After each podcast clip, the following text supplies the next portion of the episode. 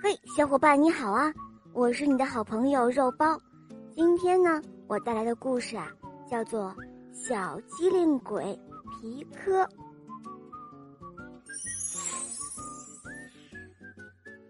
春天里，小兔子皮科兴高采烈的来到草地上玩耍，它东跳跳，西蹦蹦，这里扯一扯树叶，那里碰一碰草。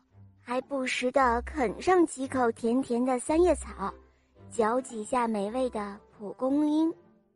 忽然，皮克感到脚下的土地摇晃了起来，原来是一头大象走了过来。大象一副恶狠狠的模样，站在皮克的面前。“喂，兔崽子！”大象怒吼了一声，长鼻子一卷。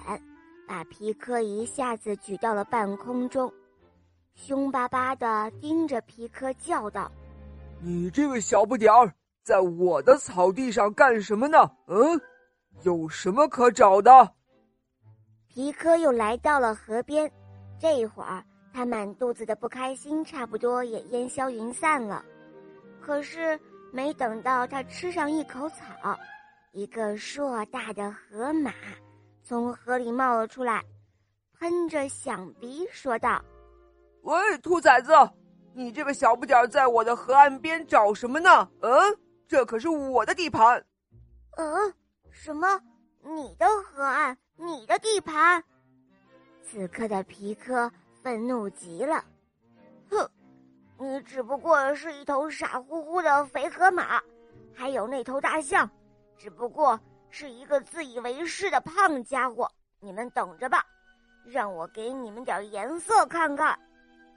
过了一会儿，皮科拿来一捆长长的绳子，他对大象叫道：“喂，大家伙，信不信我的力气和你一样大呢？你要是不信，和我比一比拔河比赛就知道了。”大象听了之后啊，笑得直打滚儿，呵呵。什么和兔子比赛？哈哈哈，真是太可笑了！这么好的机会，大象可不能错过。于是，他就用鼻子拽住了绳子的另外一端。过了一会儿，皮科拉着绳子的另外一端走到河马面前。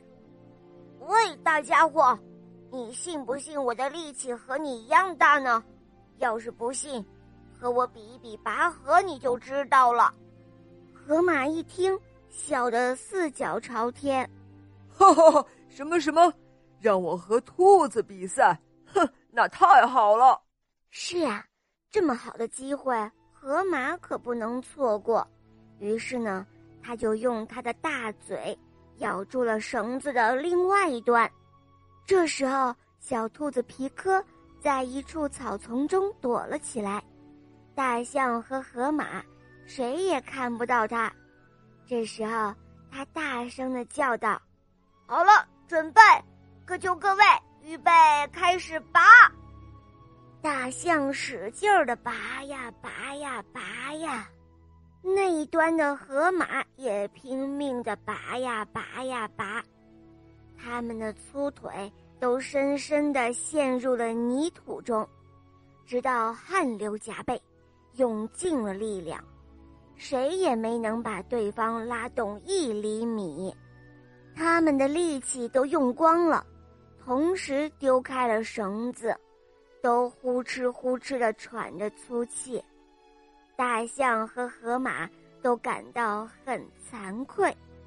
从此之后，小兔子皮科再也不用担心这两个大家伙了，它可以在草地上，还有河边。自由自在的玩耍，它东跳跳，西蹦蹦，这里扯一扯树叶，那里碰一碰草，还不时的啃上几口甜甜的三叶草，嚼几下美味的蒲公英。它现在开心极了。好了，宝贝们，今天的故事就讲完啦，不要忘记订阅专辑，收听起来会更方便哦。还有关注肉包来了，打开我的主页，收听公主童话《小木偶匹诺曹》，还有《西游记》，当然还有更多你没有听过的哟，赶快一起来收听吧！我们明天再见，拜拜。